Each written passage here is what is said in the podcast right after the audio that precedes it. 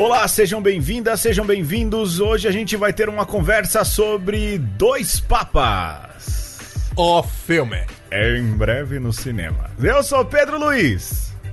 Eu sou Alexandre Ferreira. Na verdade, pessoal, esse é o primeiro programa gravado em 2020, hein? Olha só que É. coisa, hein, Alexandre? A máquina do tempo funcionando aí como nunca. Muito, muito, muito. Olha, uma maravilha. e a gente, desde o ano passado, quando o filme lançou, eu assisti no mesmo dia, falei, Alexandre, assiste, bora ver se dá pra rolar um podcast. Aí o Alexandre assistiu, e antes que a gente esqueça do filme, porque. Aliás, essa frase isso. foi do Alexandre, vamos gravar antes que eu esqueça do filme.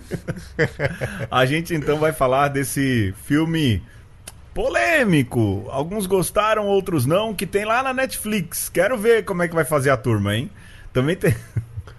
Polêmico dentro da bolha. É, dentro da bolha, né? Muita gente não vai assistir esse filme. Meu pai viu e gostou, Alexandre. Isso é importante. É, olha, se seu Luiz deu o aval, eu vou assistir. Pois é. De novo. Não, Alexandre, você assistiu, pelo amor de Deus. Eu assisti. chega, chega de, de Dá nota um não filme sabe. que você não viu. Ah, aliás, Você já Pedro, viu, eu Alexandre? conf- Eu vi, sim. Você assistiu? Eu vi. Eu assisti. E aí? Do, o, sobre os dois papas? Ah, os dois papos. Não, eu pensei que era o Star Wars. Que você deu nota sem ver. Não, não, vou esperar sair na, na, na Ah. sessão da tarde. Mas você assistiu. Assisti o quê? O Dois Papa. Dois papas eu assisti. Ó, Pedro, agora eu tenho que falar uma coisa, Ah. viu? Eu estou gravando esta resenha cinematográfica muito a contragosto. Por quê? Porque estou me tornando aquilo que eu mais detesto, crítico de Crítico cinema. de cinema. Não, e a gente montando a pauta, o Alexandre foi o mais técnico possível. Meu Deus, meu Deus. Tudo que houver de questão técnica aqui foi graças ao pleiteamento de pauta do Alexandre Ferreira. Você não deixe de assistir ou assista esse filme por conta desse episódio. É. Ou assiste e É- é depois vem ouvir, né? Também isso. Então, eu tô, eu tô falando que esse episódio não deve servir pra nada. Porque crítica não serve pra nada. Mas, Alexandre, a gente vai fazer crítica? Eu não acho que a gente vai fazer crítica. Não, só tô falando que esse programa aqui não é nem pra endossar e nem pra. Pra pra, adoçar. pra adoçar. nem pra azedar. Assista ou não assista por sua É, cabeça. Isso, e fa tome você as suas conclusões. E se você achar que pode dar aportes ou críticas, conversa conosco arroba gmail.com, não é isso?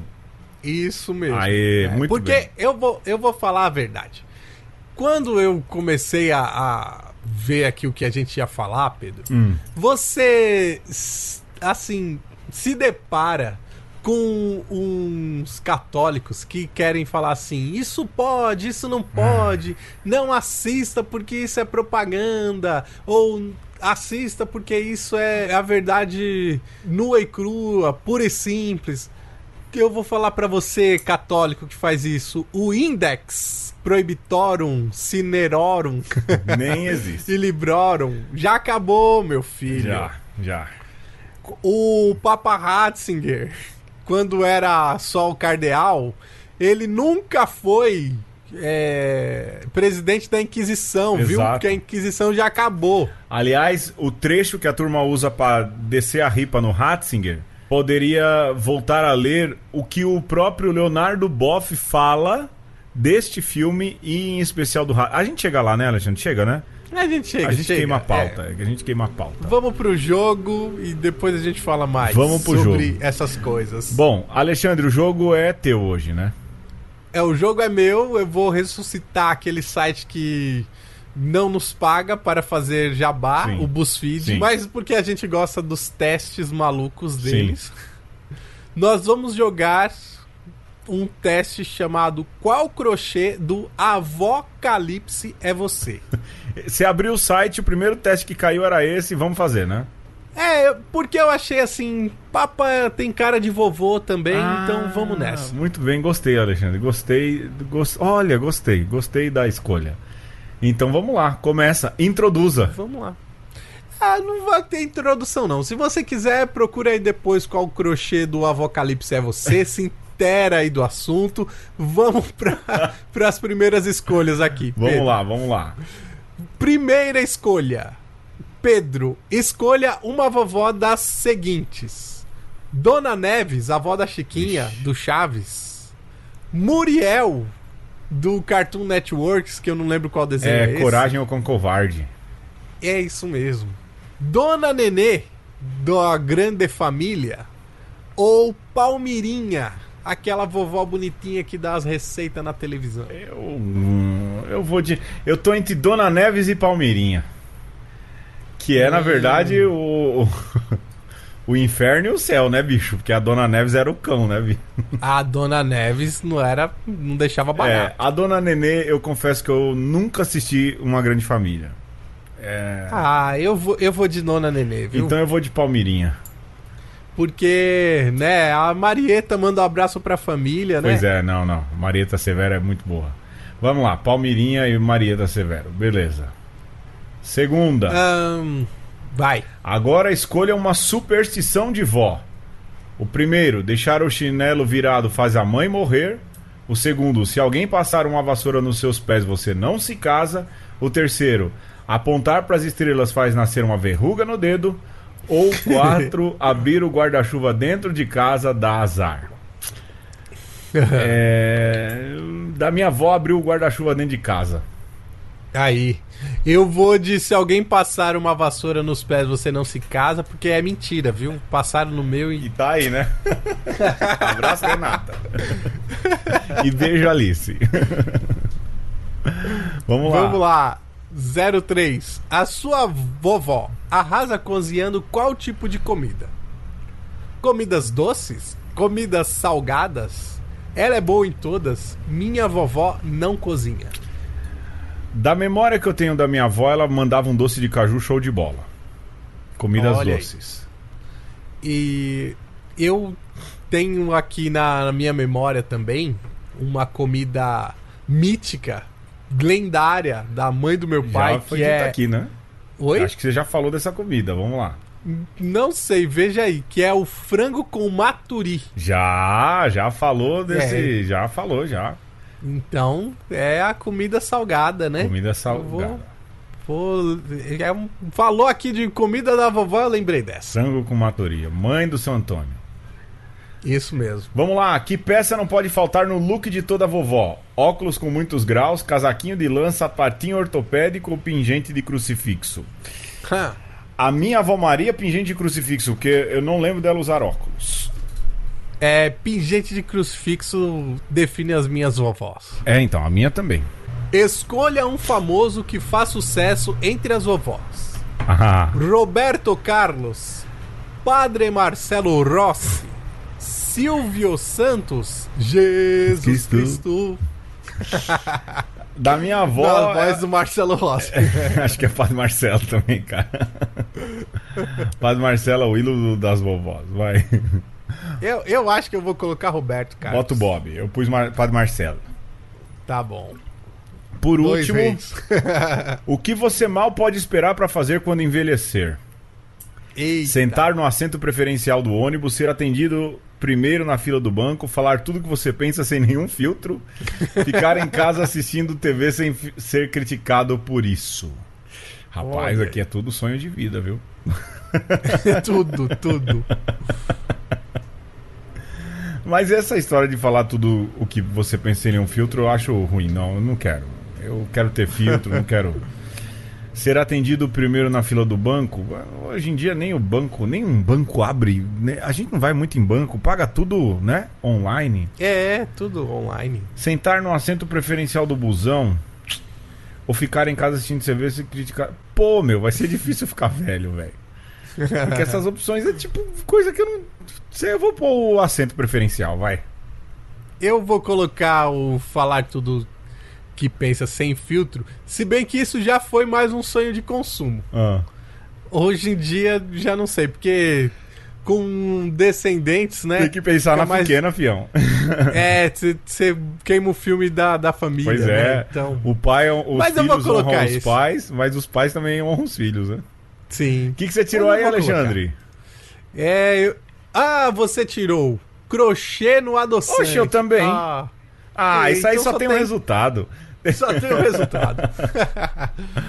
Você é uma pessoa extremamente agradável e todo mundo que te conhece te acha a coisa mais linda, assim como essa capinha de crochê pro adoçante. Ah, bicho, olha. A única pessoa que me achava a coisa mais linda era a minha mãe. E a sua Agora avó. ninguém mais. Vamos pro tema, Alexandre. Mas eu gostei do, do crochê do adoçante, Aí, viu? manda a dona Zéza fazer um. É, ó, não- mas é a cara da dona Zéza. Minha mãe. Abraço, dona Zéza. Vamos lá. Ah, latim é inútil, principalmente quando dou más notícias aos cardeais. Só 20% deles ficam com raiva, já que só 20% entendem o que eu disse. Me desculpe por fazê-lo esperar. Sei que aprecia a pontualidade. Ah, Paulo, meu último assistente, faria com que eu chegasse na hora. Ele era. era perfeito, sabe? Agora ele está preso. É. Você prefere caminhar? Talvez não seja sensato. Hã? Seus cadarços estão desamarrados. Ah, Sim.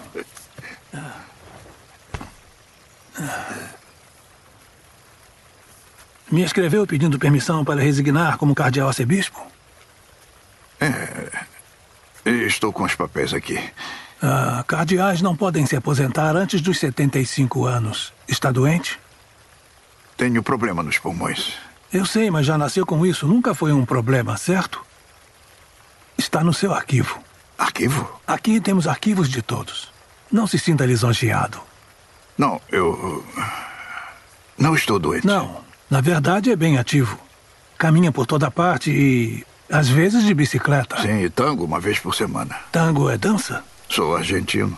Ah, Tango e futebol são obrigatórios. é claro, sim. E você dança com alguém? Ah, eu faria papel de bobo se dançasse sozinho. então, em nome da dignidade do meu gabinete, sim, com alguém. É claro, que bom. Por favor. Bom, Alexandre, antes da gente começar, eu acho que é interessante a gente falar sobre em que categoria esse filme se encaixa, não é? Sim. Porque a gente vai falar, não, é uma ficção, é uma não ficção, é uma comédia de dois velhinhos, é um drama de dois velhinhos. Mas eu acho que ele se encaixa, a gente conversando, na verdade, nós dois, o Alexandre deu essa pinta, ele pode ser colocado no gênero filme religioso, não é isso? Sim. Você sabe que eu conheci um Tem- cara quando eu trabalhava na Cometa, ele falava, não, eu gosto de ver esses filmes de Deus. Filme de Deus. Filme de É. Deus, né? Tá, tá na moda aí dos filmes de heróis? É. Então, filme de Filme Deus. de Deus, abraço Kleber lá do Departamento de Processamento de Dados. Filme de Deus, Alexandre.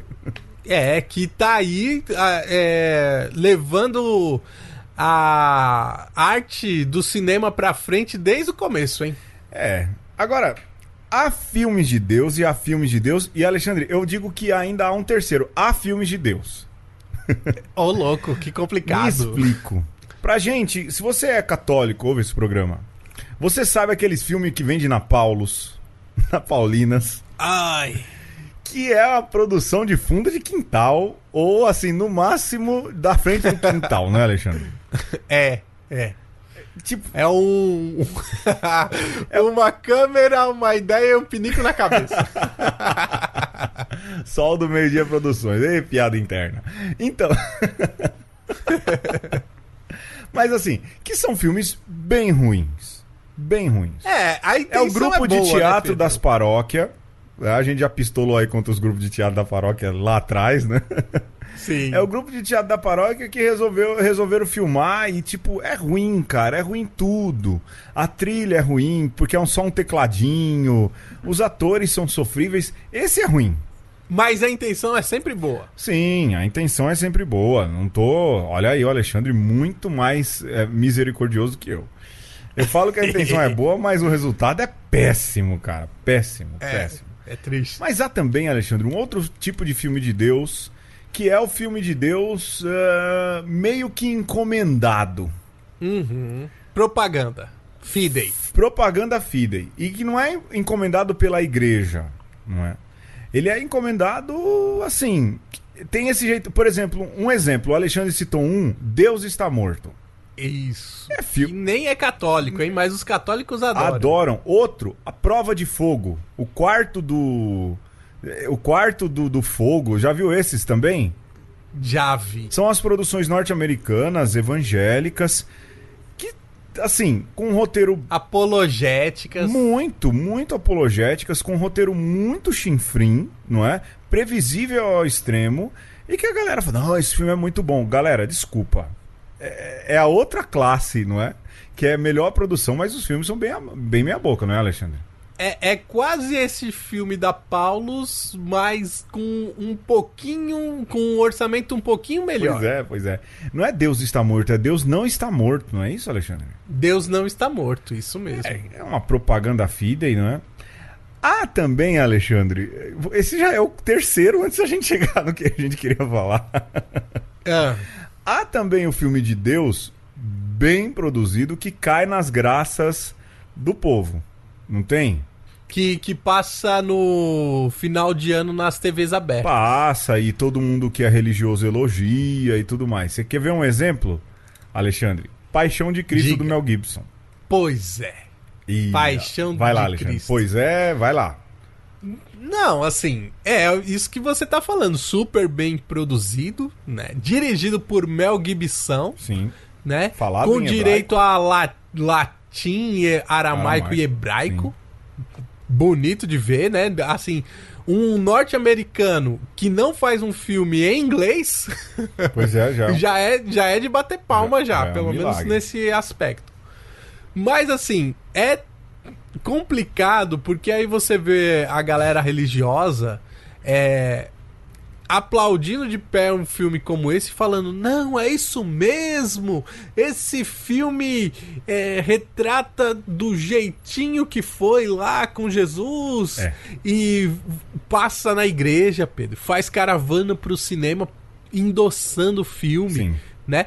Faz igual, inclusive, uma certa igreja que tem aqui no Brasil, que tem um certo canal de televisão, que faz uns certos filmes. Sim. Sobre um certo com- fundador da própria certa igreja, né?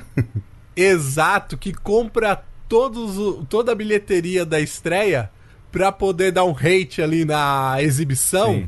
pra poder ficar mais tempo em cartaz, sabe? Sim. É, Cara, é, é complicado, né? Porque assim. O pessoal quase que canoniza a obra cinematográfica. exato. E, e transforma ela em verdade em conteste, quase num quinto evangelho, né? Olha. Sendo que quem. A gente já falou muitas vezes isso. Aliás, a gente já falou do Olha, do Mel Pedro. Gibson na Copa do Mundo dos Jesus. Jesus. Jesus. na Copa do Mundo dos Jesuses. A gente já falou do Jesus Superstar, em outras coisas, sobre esse filme do Mel Gibson, aí as reservas, as dificuldades que a gente tem. Mas ao mesmo tempo, é isso, você, tor- você torna isso verdade. Sendo que até os evangelhos, a gente tem que saber o que, que é histórico de fato e o que não é histórico, Sim. não é? Se Então. no evangelho a gente faz isso, no filme não, a gente transforma em verdade, né? Aliás, Esse é um, esse é um ponto, hein, Pedro? Sim. Assim, que eu, que eu acho que a gente tem que refletir é, que pode ir além, inclusive, da mídia cinema ou da mídia audiovisual. Por quê? Um pouco o que se faz com os filmes hoje era o que se fazia com os livros. Sim. Né? Você tem, por exemplo, uma legenda áurea, que é um, era o livro, Pedro, mais vendido quando se começou essa história de imprensa.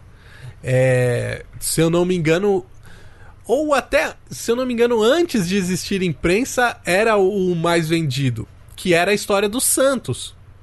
Depois veio a imprensa, Gutenberg a reforma protestante, e a Bíblia é, passou.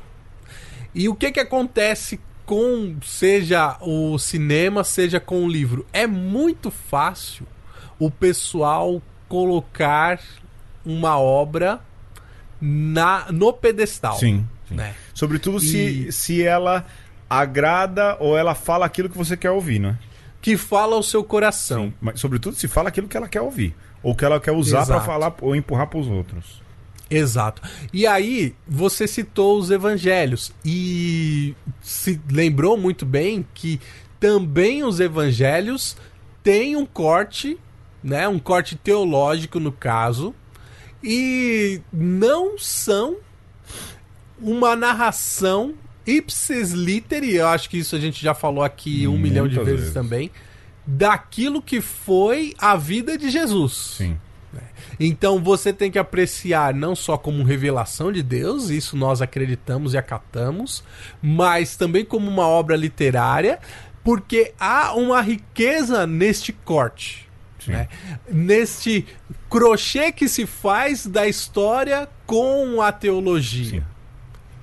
E isso nós vamos ver mais na frente no filme Dois Papos. Que é ao risco, né? Você Não, agora pra mim vai ser verdade isso tudo que aconteceu. Mas isso a gente vai ver no segundo bloco, não é? Lá depois desses patrocinadores. Antes a gente, Exatamente. como sempre, a gente quer criar a cama pra depois a gente se deitar, né?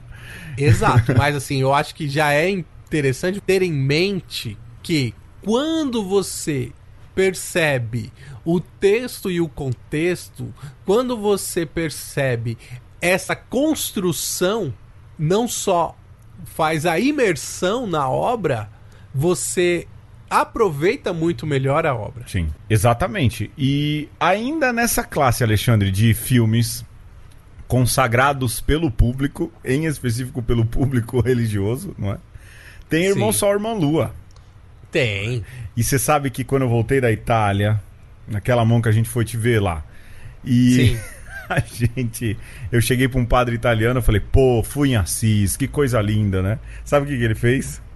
Ele Ah. bateu nas minhas costas e falou assim: é, todo mundo gosta de um pouquinho de fábula, né? Cara, aquilo foi uma tristeza tão grande pra mim, bicho. Ele falou assim: a história de Francisco é bonita, mas se criou-se muita fábula em torno dele. né? Ah, é, eu acho que eu faço, eu entendo. Você me pegou desprevenido agora. Porque isso dá um podcast, A gente vai, separa um dia Santos e Não. Lendas, né? dá um episódio. Não, só Francisco dá um episódio, Só. né? É, a gente Mas- pode pensar pra pôr na pauta desse ano, Alexandre. Vamos pensar. Sim. Mas assim, Lá pra perto de fato, 4 de outubro, a gente se solta e já é caçado, nós dois já. Sim, mu- muito daquilo que, que se tem como no imaginário sobre Francisco e sobre Clara vem de Irmão Sol e Irmão Lua. Sim. Mas, Pedro, isso faz também eu, eu fazer uma outra viagem. Se você for pensar tudo nessa vida, Pedro, a nossa geração é uma geração catequizada pelo cinema É, sem dúvida.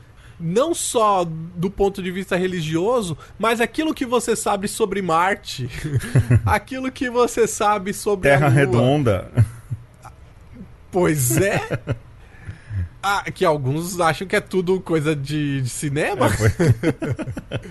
tudo que você sabe sobre Estados Unidos, sobre o Irã, É, que, que geralmente não se sabe nada. nada, nada. A galera a acha que, os que- iranianos são muçulmanos, né? Que são só muçulmanos e são árabes. Aliás, você quer olhar aí uma boa obra que nem é cinematográfica? Procure Persepolis, da Marjane Satrapi. Já viu esse quadrinho já, Alexandre? Coisa linda. Tem o, a animação Sem- também. Ah, tem? tem. Então, pessoal, procura aí Persepolis da Marjane Satrapi, a animação. né? Já que tá- às vezes pode ser que tenha muita letra, mesmo sendo quadrinho, seja um amontoado de letra aí, né? Então. muito você- parado, porque você esquece de virar a página. É, então, né, segundo certos governantes de certo país, os livros hoje são amontoados, em geral, em regra, em via de regra, são um amontoado de letras. né? Mas assim, procura aí ver sobre o Irã, não é? Não ficar falando bobagem aí, dando pitaco, né?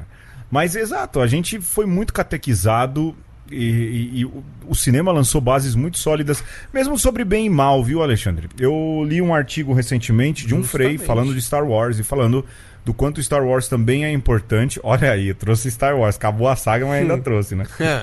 É importante naquilo que é definição de bem, de mal. Tudo bem que bem maniqueísta.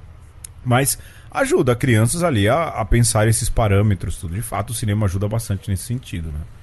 Agora, Alexandre, tem outros filmes que também são filmes de Deus, mas que também são criticados, não é? Essa aí é a outra classe, né?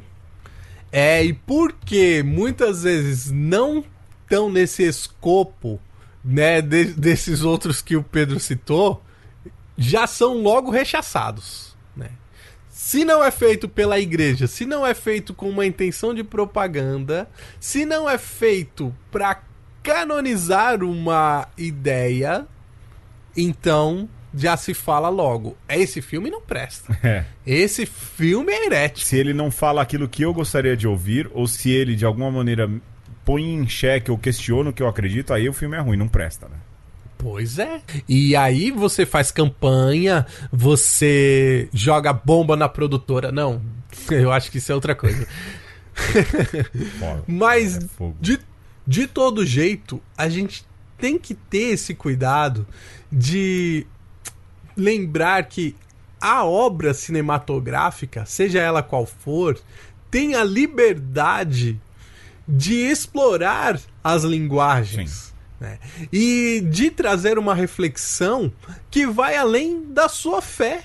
E se sua fé ela é tão fraca que ela não aguenta um, Um alguém que traz um contraponto no- em um filme, meu irmão, procura um diretor espiritual. Reza mais. Reza mais.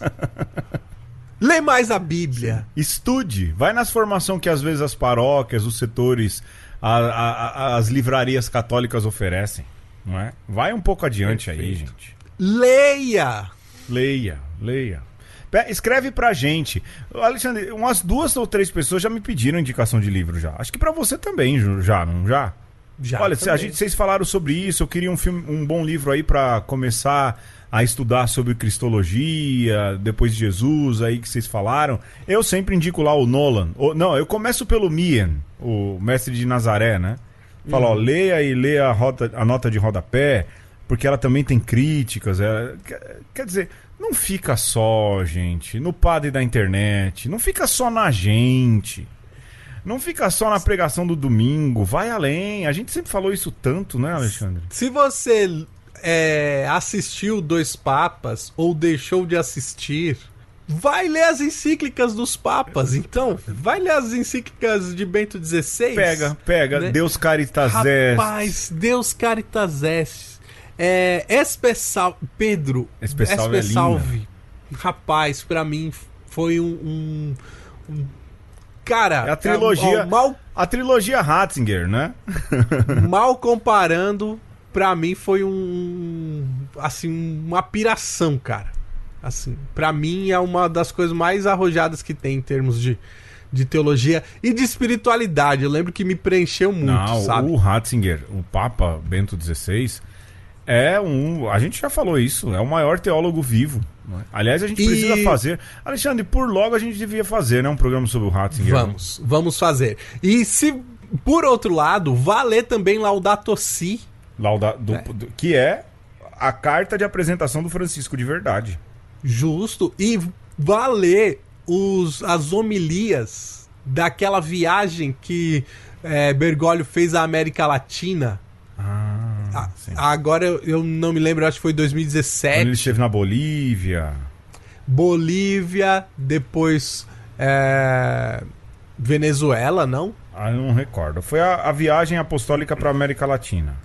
Rapaz, ali aquelas homilias, as, as falas de Francisco é um verdadeiro tratado de América Latina. E aí, se você quer um ponto de encontro desses dois Do papas, o não, antes disso, Pedro, o a creme de la creme de do encontro, documento de Aparecida, rapaz. Sim, sim, exatamente.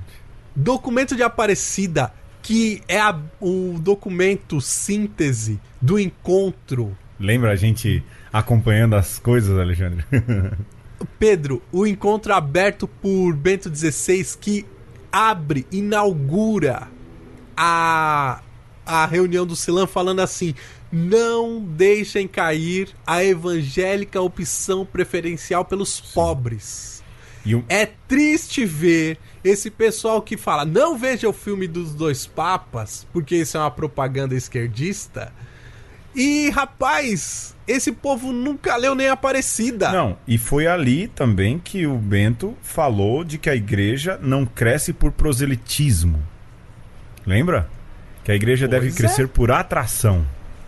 Foi nesse mesmo discurso. Nesse mesmo E quem é discurso. que fez a síntese desse documento? O redator O quem foi o redator? Jorge quem costurou? Mário Bergoglio. Alexandre, pra terminar, de fato, eu acho que a Lumen Fidei precisa ser vista também. Também. É, porque é, é a junção, foi, foi uma encíclica que Bento não terminou, não foi isso? Foi. é, ele escreveu, porém quem assinou foi o Bergoglio já, né? Exato. E o que é interessante agora, falando do filme, agora a gente vai entrar nos despatrocinadores, é que o Fernando Meirelles, o diretor, disse assim: nenhuma frase, ou a maioria das frases ditas ali por Bergoglio ou por Ratzinger, foram inventadas pelo roteirista. Ele pesquisou e algumas ideias e frases saíram diretamente da boca dos dois cardeais. Não a da pizza, mas outras coisas saíram da boca desses dois homens de fé, homens da igreja. E a gente vai falar sobre o filme de verdade agora com a cama pronta, depois dos despatrocinadores.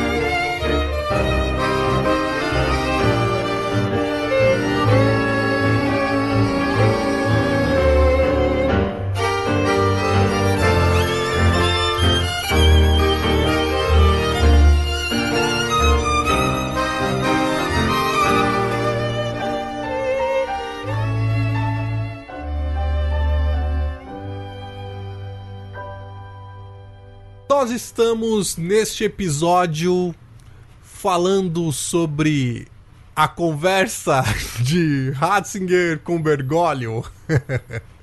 Uma conversa sobre uma conversa, olha só, que. É, como que é o nome daquele filme lá? Inception. Inception. E Pedro, a gente já falou bastante aí dos filmes de Deus e falávamos por último sobre os filmes de Deus que desagradam exatamente porque muitas vezes fazem pensar e aí nós poderíamos listar tipo a cruzada. A gente não falou Alexandre de um, mas é Deuses e Homens, que foi bem falado, mas também às vezes foi criticado, né? Deuses e Homens, O Silêncio, do Scorsese. Filmaço.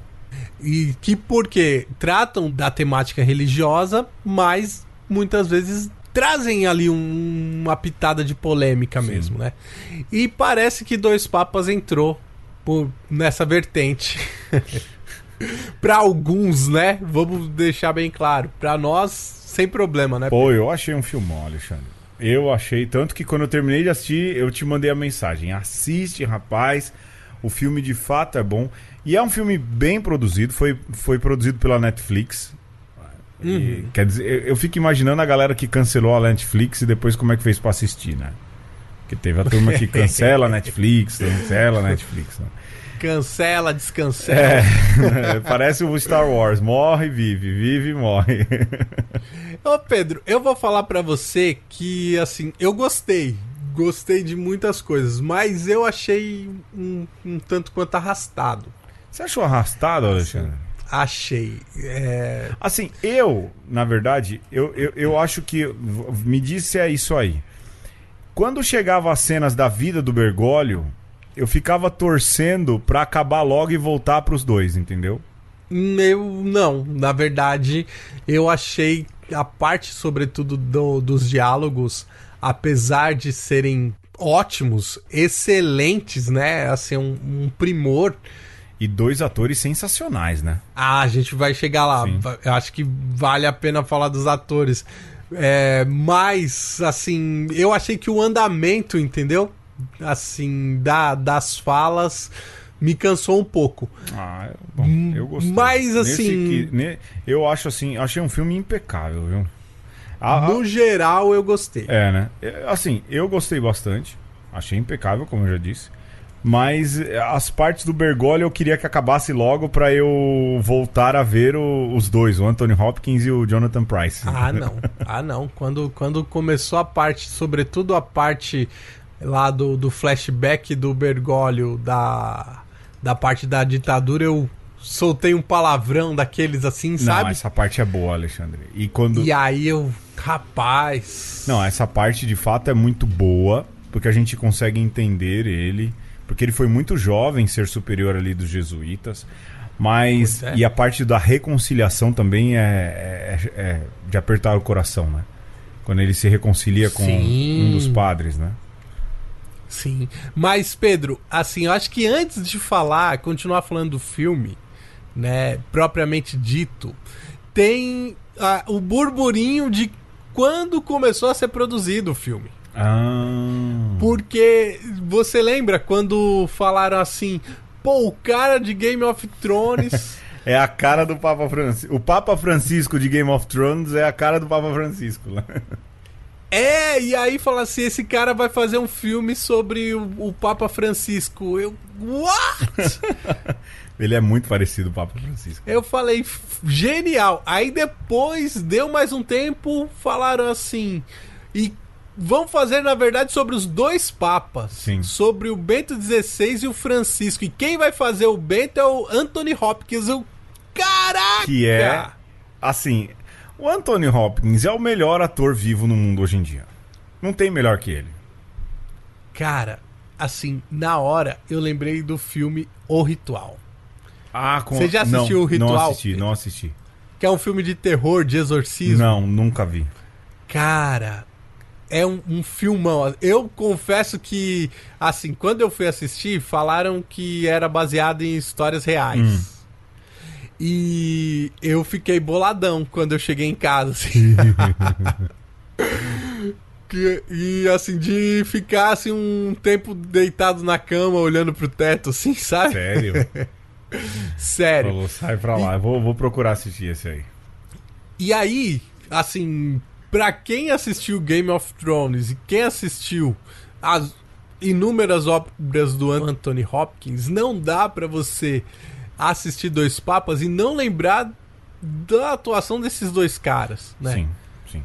Tem um vídeo na internet, Alexandre, que analisa a interpretação do Anthony Hopkins. Não sei se você já viu esse Puxa vídeo.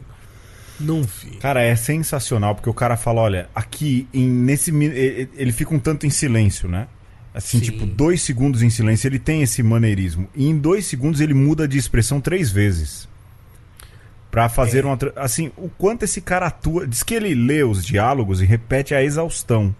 Até esse diálogo ficar, assim, Fantástico. impregnado nele. E aí depois ele interpreta baseado naquilo que ele decorou, entendeu? É um baita Sim. ator, é um baita ator. É, daí não dá pra você esquecer de O Silêncio dos Inocentes, Pedro. Hannibal Lecter, né? Cara, esse cara tá entregando diálogos profundos desde quando, meu Deus Sim. do céu? O Anthony Ho- eu falei, já falei repito, é o melhor ator vivo que tem hoje em dia. Tem a questão da Ah, ele- experiência, mas o cara é. Ele consegue consegue dourar a pílula até nos filmes do Thor. ah, é mesmo, é mesmo. ele consegue, no último filme do Thor lá, aquele. Aquele filme, o Thor Ragnarok, interpretar dois. eh, dois Odins. O Odin de boa Perfeito. lá em cima da montanha. E o Odin zoeiro, loucão lá, quando o Loki tá se passando por Odin. Ele consegue Cara, entregar isso. Consegue, Num filme consegue. que com certeza ele tava no piloto automático, né, velho? Com certeza, tava se divertindo. É, Olha, nenhuma dúvida. Assim, são dois baita atores. Há quem diga que eles já se conheciam há muito tempo já, o, Jonathan Price e o Anthony Hopkins já trabalharam numa produção, embora não fossem do mesmo núcleo, e diz que sempre trocavam ideia, tudo. ca- o que- Ou seja, os caras têm uma baita química. Uma baita E- química, né? E eu acho que vale a pena a gente enaltecer também a atuação do Jonathan Price lá no Game of Thrones, porque, Pedro, aquele personagem do Alto Pardal, Era. Que era um Francisco de Assis, que depois se mostra um, um cavalgador de, pelo Um poder. Tomás Torquemada, né, velho?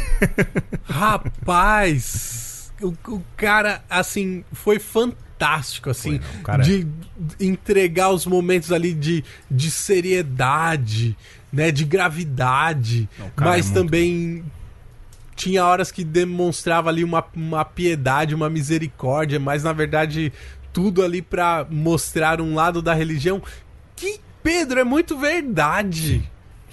Uma religião É, muito pô- mais de performance do que de verdade introjetada, né? Sim, e, e de de rebanho mesmo, de você juntar uma multidão, né, que é meio fanática e largar tudo e vamos seguir aqui este nosso santo fundador, porque ele tem a verdade e ele vai revolucionar a, re- a religião, ele está fazendo uma reforma. Alexandre, mas isso aí dá também na política, hein? Você tá falando aí. Eu tava falando, você tá falando de, quem, hein? Eu tô falando de santos fundadores, ah, Pedro. Ah, bom. Eu achei. retratados na obra fictícia de Game of Ah, Thrones. não, eu achei que você tava falando sobre políticos, retratado na realidade brasileira. Eu já falei, Alexandre, você Não. mudou de assunto de repente? Falou de gado e tudo mais. eu falei rebanho. Mas eu fui pagado. A grande verdade é que o filme, Alexandre, ele é muito reverente. Não irreverente, reverente, no sentido de fazer reverência às figuras, à grandeza das figuras, tanto do Ratzinger quanto do Bergoglio. Lógico, a, a crítica de muita gente, porque tem gente que coloca o, o Bento XVI como um santo fundador, não é, Alexandre? Sim. É, Exato. Não pode criticar. Tem, aliás, tem gente que tem no quarto uma foto muito grande de Bento XVI e uma 3x4 do Papa Francisco. Né? É isso mesmo. É, e, e eu vejo muito, mas vejo muito isso. Quase um pôster da Playboy. mesmo. É, é, tem as viúvas de Ratzinger aí que é terrível, terrível, as viúvas de Bento XVI. E essa galera, né, o Alexandre me mandou um trecho aqui de uma crítica. Esse é da AC Digital, a Cepresa, é isso? Ahn, cara. Aqui, sei. ó. Eu vou ler um trecho, eu nem sei quem foi, mas a gente vai falar. Sobre o filme Dois Papas, não assisti. A, a gente tomou essa ah, atitude. é de um padre. É de um padre da internet. É. Eu, a gente tomou essa atitude com Porta dos Fundos, né? Então a gente tá no mesmo, né? Me bastou o trailer do YouTube onde mostra Ben 16 como um articulador, ranzins, autoritário, coisas que ele nunca foi. Quem disse que o filme retrata ele assim? E aí ele fala, é o pensamento Pois. dos inimigos da igreja transformados em longa-metragem. Galera, então, aí é um baita. Eu, assim, eu não posso falar. Lembra quando a gente falou, Alexandre, há uns programas atrás do programa do Porta dos Fundos que a gente não viu? E a gente não Sim. teceu comentários, a gente falou, simplesmente não vi. Aqui o cara viu o trailer e já teceu todos os comentários possíveis, não é? Não, e assim, é triste porque o cara quer dizer que não, o, o, o Bento XVI não tinha problemas, ou melhor, não tem, né? Problemas do ponto de vista de expressão, de demonstrar afeto. Eu, um, um homem da, do gabarito, da envergadura de Bento XVI, achar que também o cara não tem defeitos, que você não pode sequer fazer um, uma. é, Uma peça fictícia.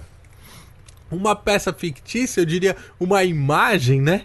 Dele, um, um tanto quanto mais severo e sisudo do que o Francisco.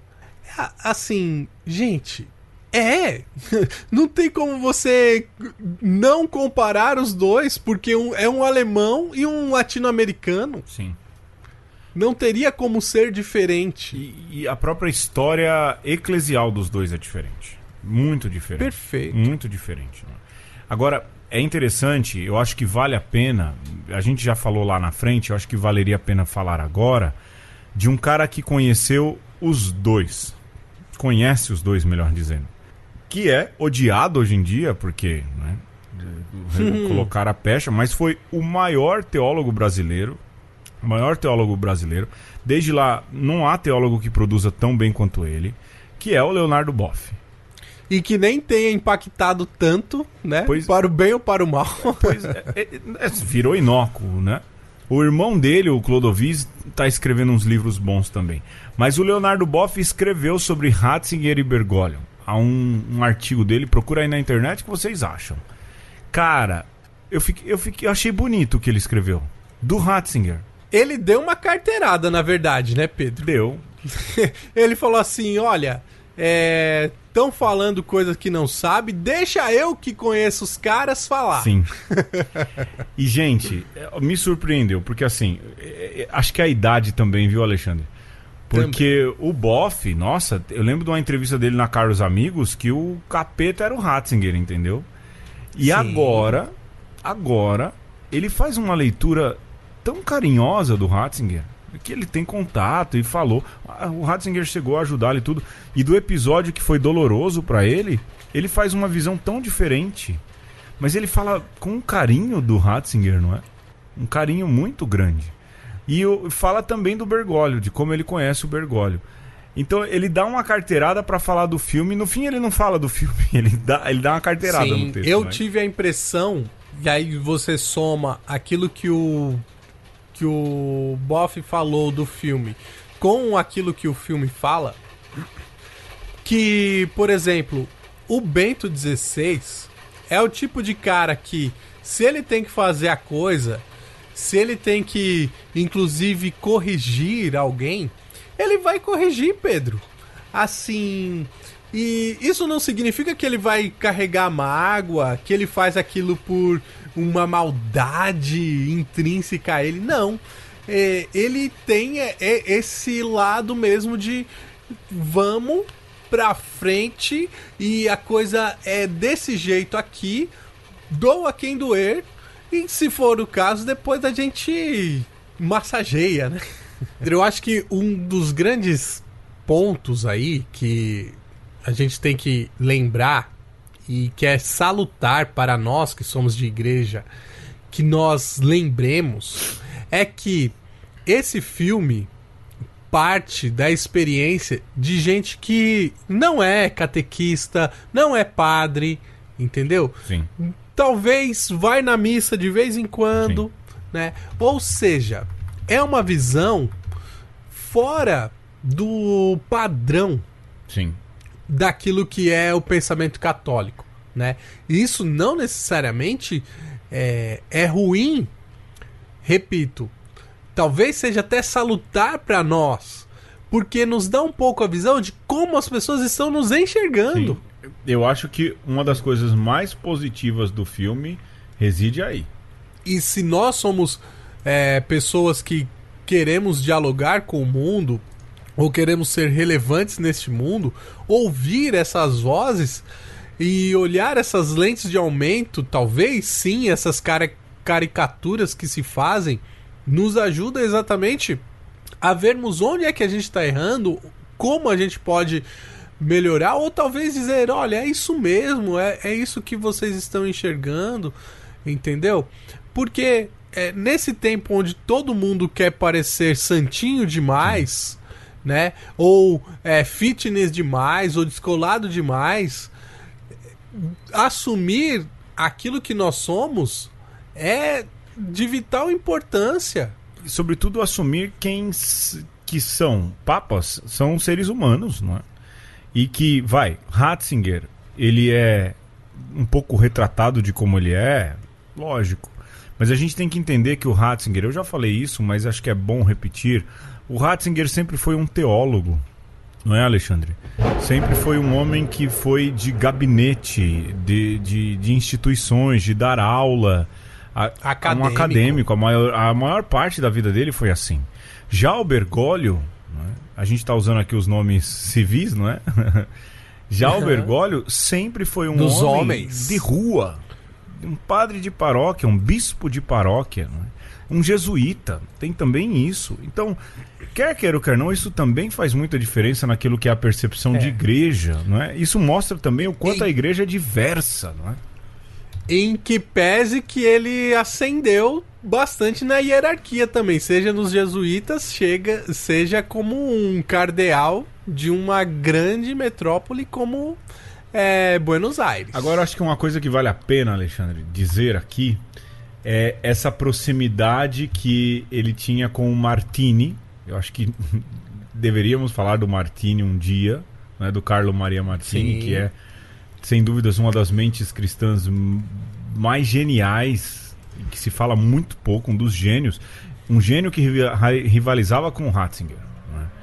E, Ou... e, se fala disso, o, o chega a se falar disso lá no, no, no filme.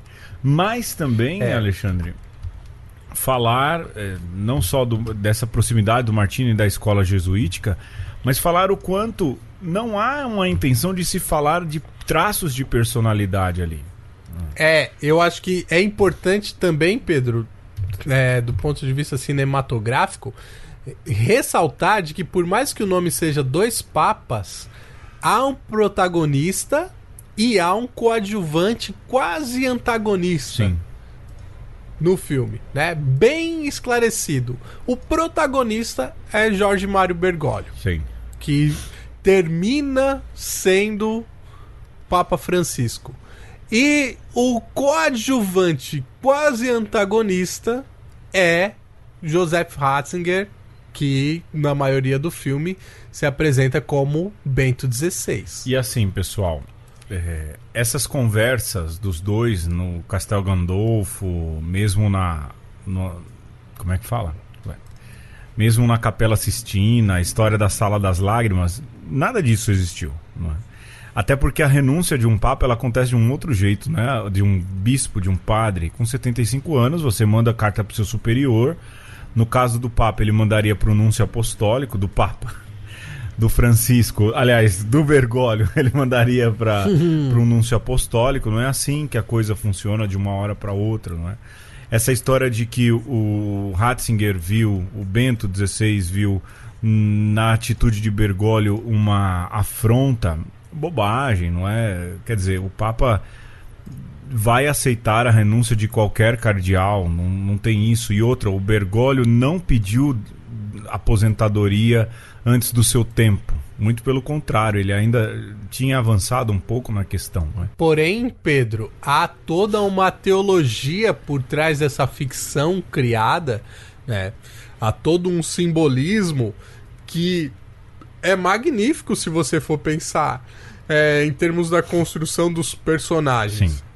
Porque você tem é, um cardeal querendo renunciar é, e se coloca ali como um, um motivo é, de uma divergência, e talvez Bergoglio não tenha sido Sim. esse cardeal. Mas, Pedro, eu tenho certeza absoluta que teve muito padre, muito bispo, muito cardeal que pensou. Quando Ratzinger assumiu, pensou: eu vou largar. E- eu vou deixar isso de e lado. tem muito Entendeu? padre que fala mal e até reza até para Francisco morrer. O que não é diferente, né? O que não é diferente. É, e aí, a- essa. Isso ser representado é quase como um tirar um esqueleto do armário, não é? Exato.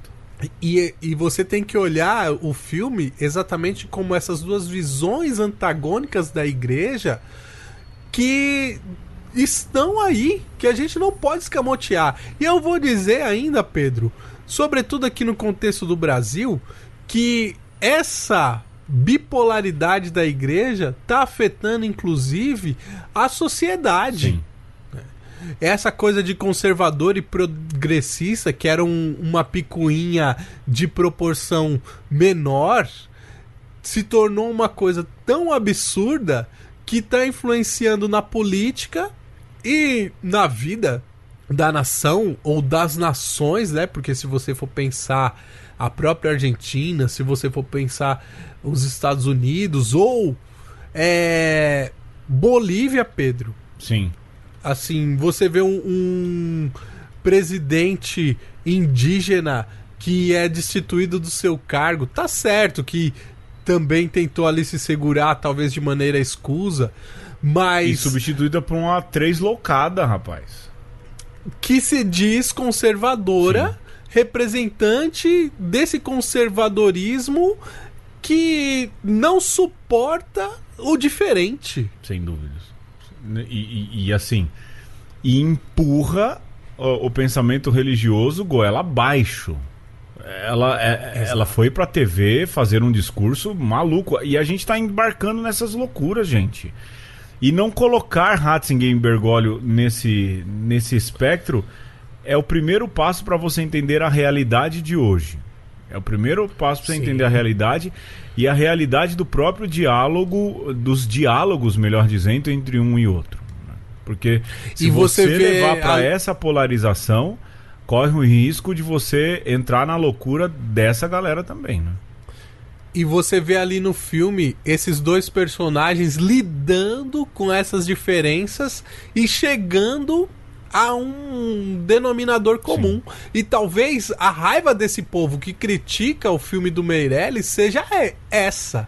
Assim, imagina, no fim das contas é como se o conservador deu o braço a torcer e disse: "Não, peraí, o agora o progressista tem que assumir para as coisas entrarem no eixo" Sim. né? É triste isso, porque com certeza a igreja e o mundo vai caminhar, vai para frente no diálogo. Seja os progressistas percebendo os valores que os conservadores estão tentando resgatar e manter, seja os conservadores perceberem que peraí, a gente quer conservar, mas nem tudo precisa ser conservado, ao contrário. Essa, e há mesmo esse perigo, e infelizmente isso acontece, e acontece nesses tipos de análise que são feitas, e mais do que isso, tanto de um lado quanto de outro, a galera analisando de uma maneira muito louca e errada aquilo que é um filme muito bom, mas que não é a história de duas eclesiologias antagônicas. Muito pelo contrário, é a história de duas histórias eclesiais antagônicas. Isso sim, isso sim. Há uma diferença muito grande entre uma coisa e outra, não é isso? E há frases, lógico, que. Por exemplo, há uma frase muito polêmica que os conservadores não gostam que o, colocaram na boca de Bergoglio, quando ele fala que Deus mudou. não é? E aí eu vou Pois é. usar aqui Pra terminar, pode ser pra terminar já, Alexandre? Tá, eu quero dar uma pistolada Então. antes de terminar, mas ter- conclua e depois eu, eu Tá, pistolo. eu vou usar aqui Jürgen Moltmann. naquela. O Deus crucificado. Uma bela Cristo. Lógico. Né? Se é pra fazer, vamos fazer direito. E o centro ali de Moltmann, desse Deus crucificado, ele diz assim: Deus de fato é imutável. Mas por causa de Jesus Cristo e da experiência de Jesus Cristo que sobe aos céus, o imutável se permite mudar por causa do amor que ele tem pela humanidade. Ele se permite, o imutável se permite ser mudado. Rapaz, Jürgen Moltmann, que por mais que não seja católico, é uma das mentes mais bonitas e mais Iluminadas. iluminadas, sim. Então, assim, é nesse sentido que com certeza Bergoglio falou, não é? A imutabilidade de Deus que se adapta por amor àquilo que é o jeito humano. E que Jesus, quando volta para o seio da Trindade, ele leva essa mutabilidade do que é sentir a dor, do que é sentir saudade. A gente já, já falei disso. Então, é, é, se você discorda, alguém fala para você discordar dessa palavra de Bergoglio no filme, leia Moltmann antes de você fazer qualquer discordância. Vai estudar um pouquinho de teologia. Vai, agora eu dei carteirada. Vai, Alexandre. Não, eu- quero terminar, Pedro, assim, falando uma coisa que eu não gostei no filme. Que é quase como um espírito condutor da história, sabe? É, o filme pinta ali que é, ah, é, tudo encaminharia para uma coisa, mas houve um dedo divino que fez com que Bergoglio assumisse o chamado.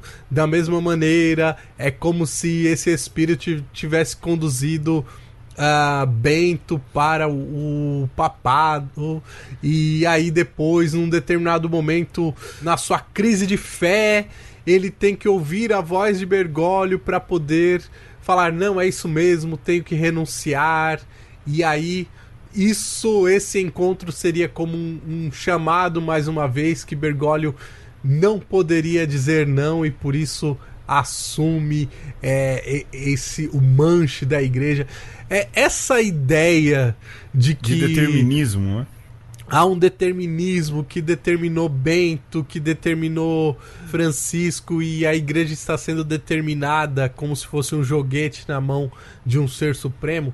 Eu não gosto disso. Isso é uma ficção que talvez agradaria muito os católicos, agradariam os religiosos e pra mim me incomoda no filme. É, eu gostaria de ver mais uma construção em que o Bergoglio assumisse de fato ali Porque sabe que precisa assumir. e com todos os dramas e Sim. também Ratzinger com um drama mais verdadeiro e menos fictício do que aquele drama de fé Olha, que colocam ali pra ele. eu vou lhe dizer uma coisa, Alexandre. É, bom, Agamben. Já, você sabe o Giorgio Agamben. né? Uhum. Há um livrinho muito curtinho do Agamben chamado Mistério do Mal. Sim, Já viu esse livro? já vi. É, é bom, né? É bom. É bom. A Gamben cutuca bonito, ele né? cutuca. Mas ele cutuca bonito e coloca Bergoglio num patamar de espiritualidade fora do comum. Né? Bergoglio não, ele coloca Ratzinger num patamar de espiritualidade fora do comum. Ah, bom. Porque o, o que o Ratzinger, a atitude que Ratzinger toma é sim, não é, para um pouco fazer com que o mal não predomine em todos os sentidos, até na própria vida, né? Sim, lúcida, espiritual. Sim, sim. É um baita de um livro.